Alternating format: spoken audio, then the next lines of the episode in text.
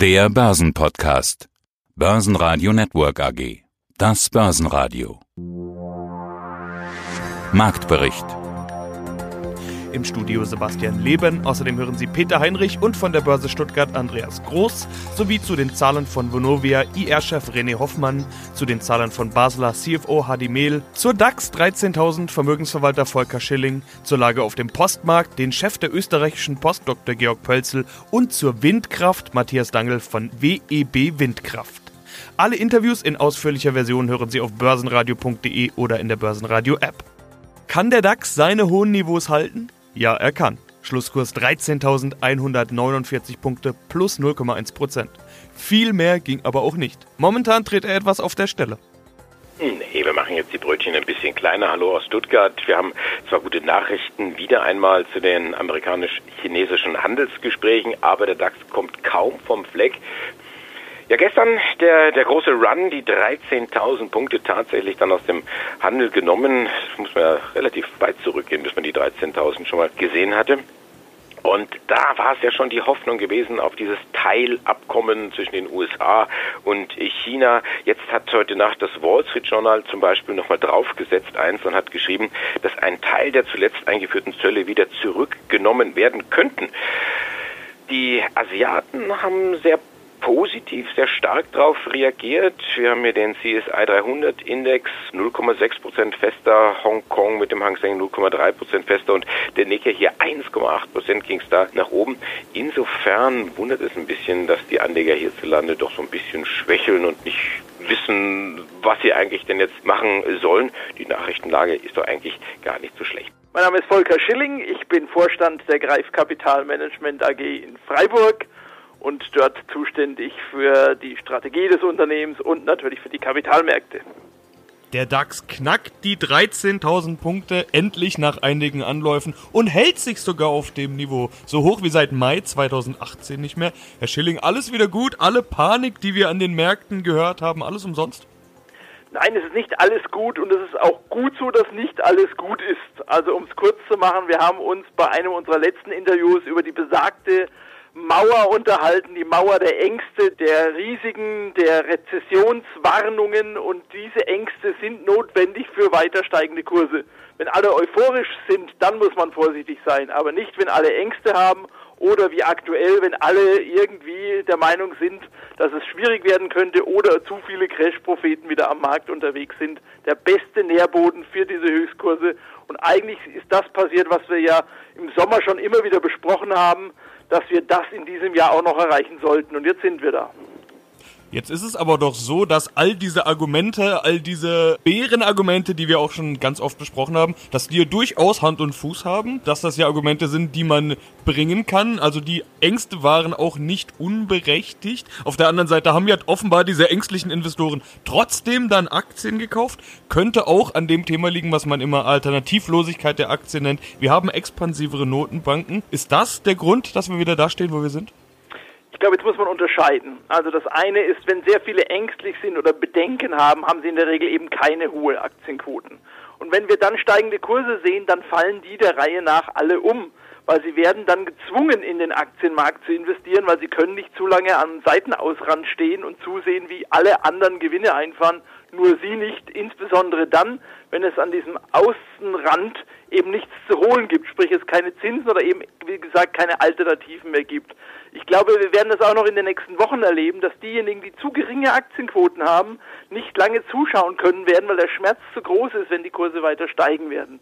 Das ist die eine Seite und das ist auch der Grund, warum ich Pessimisten so mag, warum ich Crash-Propheten so mag und Angsthasen so gern habe, weil solange es die gibt, weiß ich, gibt es noch genug, die umfallen können und irgendwann in den Aktienmarkt zurückkehren. Das andere sind die Notenbanken und die haben ganz klar signalisiert, dass sie wieder die Schleusen öffnen. Die Europäische Notenbank mit einem gewaltigen Aufkaufprogramm, das er jetzt erst begonnen hat im November und die amerikanische Notenbank, die schon seit geraumer Zeit eben auch wieder Geld in den Kapitalmarkt pumpt, um diesen Markt stabil zu halten, gleichzeitig Zinssenkungen vorgenommen hat, dreimal in Folge und wir null Anzeichen haben, null Anzeichen haben, dass sie da irgendwas verändern wollen, sondern dass sie Gewehr bei Fuß stehen, sollte es kritischer werden. Das heißt, diese Mischung aus diesen beiden Komponenten ist die wunderbare Grundlage für die stärkste Jahreszeit an den Börsen und die beginnt jetzt, nämlich im November. Und ich glaube, das wird sich fortsetzen. Und dann machen wir gleich noch die tägliche Berichtssaison mit. Auch im DAX kommt jemand dran, nämlich Vonovia. Wie waren hier die Zahlen? Besser als erwartet. Wir schauen uns die ersten neun Monate an. Da hat man den operativen Gewinn, der heißt ja bei Immobilienkonzern FFO, Funds from Operation, kräftig gesteigert, rund 11 Prozent und damit liegt man leicht über den Erwartungen. Dann hat man auch noch das Jahresziel präzisiert. Gut, nach neun Monaten gehört ja nicht allzu viel dazu, aber trotzdem tun wir das. Vonovia geht jetzt davon aus, das obere Ende der Zielspanne erreichen zu können und zusätzlich lockt man die Anleger auch noch mit der Aussicht auf eine höhere Dividende. Und dann haben wir noch Goldman Sachs, für die ist Vonovia ein sehr starker Kauf. Die haben ja hier ihre Conviction Buy List. Das ist ja wie eine Art Ritterschlag, wenn du da drauf stehst. Und äh, für den Anleger heißt das, lass alles rechts und links liegen und konzentriere dich nur auf diese Werte. So sagt es Goldman Sachs. Kursziel 57,20. Momentan stehen wir bei 47,15. Also das sind doch etwa 10 Euro Luft nach oben, sagt Goldman Sachs. Heute Morgen war die Vonovia-Aktie auch relativ gut unterwegs, vor allen Dingen im vorbörslichen Bereich. Dann sah es aber ein bisschen anders aus. Anleger nehmen Gewinne mit. Die Aktie notiert ja im Bereich ihres Allzeithochs und so sehen wir heute den schwächsten oder einen der schwächeren Werte im DAX mit einem Abschlag von 1,6 Prozent und besagten 47,15. Schönen guten Tag. René Hoffmann, Vonovia SE Investor Relations. Zahlen besser als erwartet. FFO 11% gesteigert, also mehr als der Markt gängigerweise erwartet hat. Noch dazu eine Konkretisierung der Jahresprognose und die Aussicht auf mehr Dividende. Das sind so die Vonovia-Meldungen des Tages, die Schlagzeilen, die man einstreuen kann. Äh, ich will da gleich im Einzelnen noch eingehen. Zunächst aber erstmal zur Marktreaktion. Die Aktie ist nämlich einer der stärksten Verlierer im DAX. Doch überraschend, Herr Hoffmann, Sie sind der IR-Chef bei Vonovia. Wie werden Sie das heutige Minus? Sell on Good News oder was da los? Ja, ist in der Tat ein bisschen überraschend. Ich sehe in unseren Zahlen und auch in den zahlreichen Kommentaren der Analysten eigentlich keinen Grund, warum man das jetzt pessimistisch oder negativ sehen sollte. Sell on Good News ist ein mögliches Argument. Wenn ich mir anschaue, dass unsere direkten Wettbewerber Deutsche Wohnen LEG mit ähnlichen Verlusten heute aufwarten, sehe ich den Grund allerdings eher in etwas weiterreichender Betrachtung des Sektors, das vielleicht weniger mit dem Unternehmen zu tun hat. Solche Schwankungen sehen wir leider immer mal wieder von Tag zu Tag, dass es am Tag der Earnings passiert, die dann in unseren Augen ja auch noch recht gut und stabil sind, ist dann vielleicht ein wenig enttäuschend. Das sollte man aber nicht zu emotional sehen. Volatilität haben wir schon immer gehabt und äh, wir schauen mal, wie das weitergeht. In den Zahlen selber allerdings, um das klar zu sagen, kann ich den Grund dafür nicht erkennen. Nein. Dann tauchen wir lieber da ein. Das ist auch viel einfacher zu kommentieren, denn da wissen Sie genau, was woran liegt. Schauen wir uns also an. 11% plus FFO, hatte ich schon gesagt. 932,8 Millionen Euro. Der Grund ist eigentlich auch keine Überraschung. Gesteigerte Mieten und die Zukäufe haben wir in den vergangenen Interviews jeweils schon drüber gesprochen. Das Entscheidende jetzt aber, das obere Ende der prognostizierten Spanne von 1,17 bis 1,22 Milliarden Euro soll erreicht werden. Eine Konkretisierung nach oben.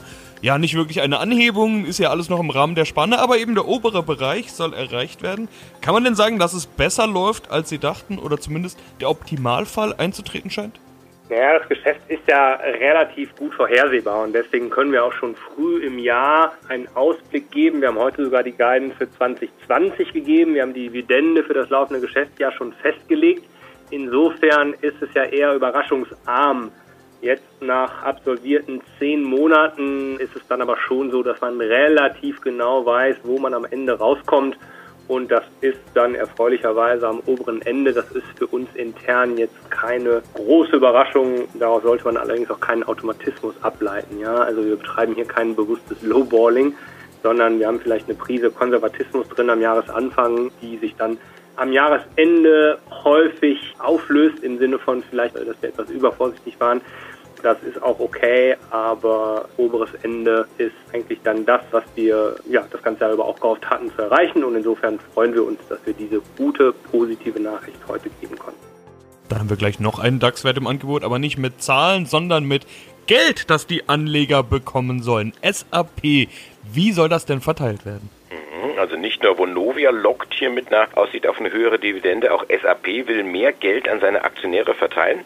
Aktienrückkäufe und Sonderdividenden insgesamt in den bis Ende des kommenden Jahres 1,5 Milliarden Euro, die hier zusätzlich verteilt werden sollen. Vom Grundsatz her, also Aktienrückkäufe und Dividenden ist das jetzt nicht so neu, aber die Höhe an sich, das ist eine positive Überraschung, die dann auch mit einem kleinen Kursplus belohnt wird. Mein Name ist Hardy Mehl, ich bin CFO und COO der Basler AG. Umsatz und Auftragseingang wachsen in den ersten neun Monaten. Das ist ja genau das Spannende. Umsatz 6% plus auf 123,2 Millionen Euro, Auftragseingang 9% plus auf 122,7. Sie können sich also damit gegen den generellen Abwärtstrend der Industriezweige so ein bisschen stemmen. Woher kommen diese Aufträge und woran liegt es eben an Ihrer breiteren Aufstellung? Ja, zum einen ganz richtig an der breiteren Aufstellung, sowohl was die Anwendung angeht, als auch was die Region angeht. Also wir sind in, in allen Weltmärkten aktiv und haben dort auch Ausgleich. Die Branche ist momentan mit eher minus 12 Prozent unterwegs in Auftragseingang und Umsatz. Also wir haben da einen soliden Abstand, äh, gewinnen Marktanteile, zum Teil organisch, zum Teil muss man aber auch ehrlicherweise sagen, haben wir hier Einmaleffekte durch Akquisitionen in China insbesondere und auch in Deutschland. Wir haben im vergangenen Jahr ein Unternehmen in Deutschland akquiriert und Anfang dieses Jahres ein Unternehmen in China. Und wir haben hier, ich sag mal so, einmal Offset-Effekte durch diese Akquisition, die auch zum Teil hier dann zu anorganischem Wachstum führen. Aber nichtsdestotrotz insgesamt deutlicher Abstand zur aktuellen Branchenentwicklung. China greife ich gleich auf. Ich hatte mal geschaut, das letzte Interview im Börsenradio war vor sieben Jahren, also schon etwas her. Und damals war einer der großen Pläne, den Umsatz in Asien steigern zu wollen. Damals war es noch unter 50 Prozent. Jetzt hatte ich geschaut, inzwischen kommen 53 Prozent aus Asien. Das haben sie also konsequent weiterverfolgt. Jetzt gab es die Akquisition in China, was inzwischen ein wichtiger Markt für Sie ist, wird gerade integriert. Welche Bedeutung hat China denn für Sie und wie sehen Sie sich da inzwischen aufgestellt? Ja, China hat eine sehr große Bedeutung für uns. Wenn man jetzt in einzelnen Ländermärkten sich das anschaut, ist China für uns der größte Ländermarkt weltweit, macht mehr als die Hälfte aus Asien aus und hat natürlich aufgrund der hohen Marktdynamik, also Wachstum des Marktes und aufgrund der proportionalen Größe für uns eine sehr hohe Bedeutung und äh, wird diese auch nachhaltig für uns haben. Ja, wenn wir über China sprechen, dann kommt natürlich immer auch gleich dieser Handelskonflikt mit ins Gespräch. Wie groß ist Ihre Sorge vor den Entwicklungen da? Die Newslage ist ganz aktuell ja wieder etwas besser, aber da gibt's ja doch ein deutliches Hin und Her. Das macht Planung ja doch schwierig. Ja, genau. Also die Situation ist sicherlich aus unserer Sicht eine, die wir nicht so begrüßen aufgrund der Unsicherheit, die momentan insbesondere im, im Bereich der Investitionsgüterindustrie vorherrscht. Das merken wir auch ganz klar in dem Verhalten unserer Kunden, dass gewisse Aufträge geschoben werden, dass sich nicht entschieden wird, neu zu investieren und die Nachfrage dadurch negativ beeinflusst wird, insbesondere in China. Aber es gibt auch durchaus Spillover-Effekte in, in andere Regionen. Dann schauen wir in die zweite Reihe. Pfeiffer Vakuum mit Zahlen. Die sind ja immer besonders spannend, weil die Kunden sind eben die klassischen Zykliker wie die Halbleiterindustrie und Co. Wie waren hier die Zahlen? Na, Luft raus müsste man eigentlich äh, formulieren, um beim Vakuum zu bleiben. Man klagt über eine schwache Nachfrage. Auf der einen Seite eben dieser Zykliker, die Sie gerade angesprochen haben, und auf der anderen Seite doch hohe Investitionen. Also man ruht sich da nicht irgendwo aus, sondern man sagt, ja, wir müssen hier Geld in die Hand nehmen und müssen uns rüsten für die Zukunft. Drittes Quartal, der Gewinn ist zurückgegangen. Das war aber auch so erwartet worden. Der Überschuss sinkt um 23 Prozent auf 11,4 Millionen Euro. Pfeiffer Vakuum hatte bereits in diesem Jahr schon zweimal die Prognose gekappt. Zuletzt war das Ende September. Jetzt kommt die gute Nachricht. Die Nachfrage könnte, davon geht Pfeiffer Vakuum aus, im kommenden Jahr wieder anziehen. Und in Summe ist der Markt relativ zufrieden damit. Die Aktie klettert auf 145 Euro und das ist jetzt ein Plus von 0,8 Prozent. Georg Bölzl, ich bin der Chef der Österreichischen Post. Eine Aussage wie immer, Paket legt zu und eine Aussage nicht wie immer, auch Brief nimmt zu, die Dividende bleibt. Wie ist denn Ihr Dividendenversprechen? Wie groß war denn die Wahl Sonderkonjunktur bei Ihnen? Ja, also der Brief nimmt leider nicht zu, er sinkt schon auch mengenmäßig, aber wir kommen damit ganz gut zurecht, glaube ich. Die Wahl Sonderkonjunktur hat uns natürlich gefreut. Ich glaube, das war das einzige oder das war das Erfreuliche, das Postgeschäft. Da machen wir schon einen zweistelligen Millionenbetrag an zusätzlichem Umsatz, den wir so nicht geplant hatten und das ist natürlich sehr positiv.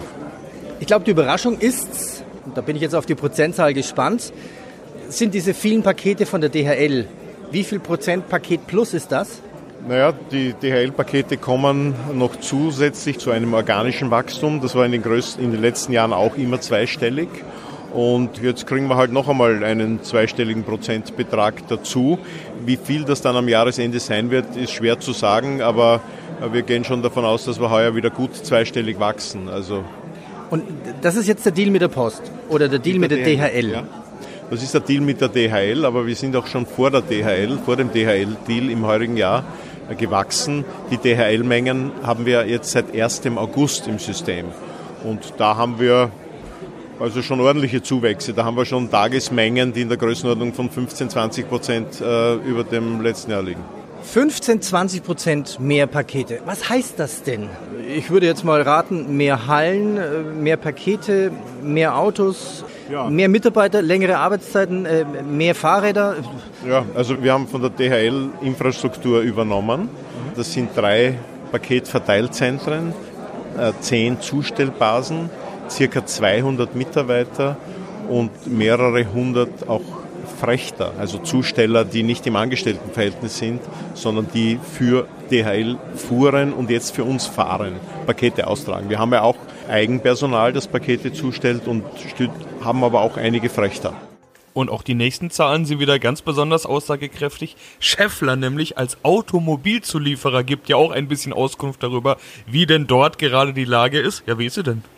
Die Lage ist schlecht schwach und, und Automobilindustrie sieht so ein bisschen dahin. Das merkt man natürlich auch bei Scheffler, diesem Automobilzulieferer, dem Industriezulieferer. Unterm Strich sinkt der Gewinn um knapp ein Fünftel auf 212 Millionen. Man hatte im Sommer schon gewarnt und hatte die Prognose entsprechend gekappt. Die Zahlen sind jetzt aber besser als befürchtet.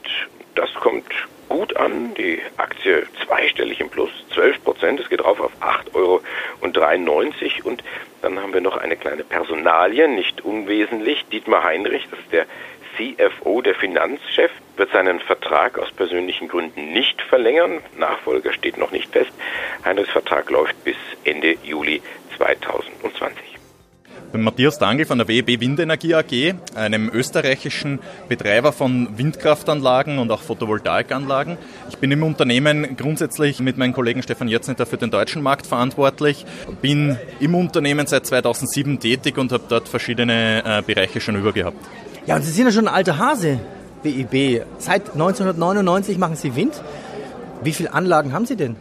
Also wir betreiben momentan 238 Windkraftanlagen 24 Photovoltaikanlagen und drei Kleinwasserkraftwerke. Ähm das ist viel. Kann man auch eine andere Zahl nennen? Wie viel Strom kommt denn dabei raus? Ja. Die, diese Kraftwerke produzieren in etwa eine Terawattstunde Strom pro Jahr. Man kann sich das vorstellen wie zwei große Donaukraftwerke oder in etwa so wie der nie in Betrieb gegangene äh, Kernreaktor Zwentendorf in Österreich. Ähm, Von der EV, EVN oder so. Ja, ja. ja, war damals gab es ja in Österreich diese Bürgerbefragung, wo man sich gegen die Atomkraft entschieden hat, nachdem die Anlage schon gebaut wurde. Das ist ungefähr, der, unsere Kraftwerkskapazität entspricht ungefähr der Leistung dieses äh, Kraftwerks. Mhm. Jetzt gibt es ja 2019 plötzlich Umweltschutz.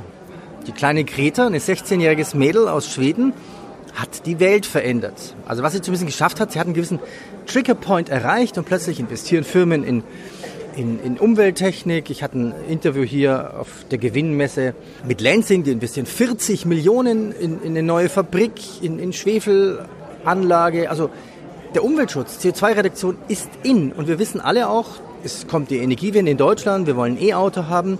Das müsste doch für Sie einen riesen Boom geben, oder? Ja, grundsätzlich beschäftigen wir uns ja mit dem Thema, wie Sie schon gesagt haben, schon deutlich länger als jetzt äh, ähm, vielleicht dieser Kreta-Effekt anhält. Wir sehen das grundsätzlich als ein sehr wichtiges Thema und wir sind froh, dass es breiter aktuell in der Öffentlichkeit ankommt. Dass das momentan es auch scheinbar auch in, in politischen Wahlergebnissen mit Einfluss nimmt und insgesamt so quasi die Entscheidungsträger dazu zwingt, die Rahmenbedingungen für erneuerbare Energie oder allgemein für Klimaschutz äh, zu verbessern, das hilft uns natürlich in unserem Geschäftsmodell. Das hilft uns insofern, äh, dass es mehr in der Öffentlichkeit ankommt und vielleicht in, dort und da Rahmenbedingungen verbessert werden. Börsenradio Network AG Marktbericht